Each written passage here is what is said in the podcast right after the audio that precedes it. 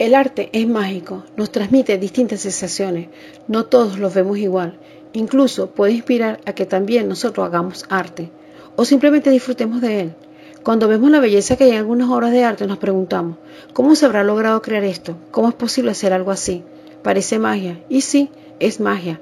Esa magia muchas veces se consigue a través del uso de diversas técnicas y herramientas que son las que les quiero compartir aquí, para que todos formemos parte de la magia del arte.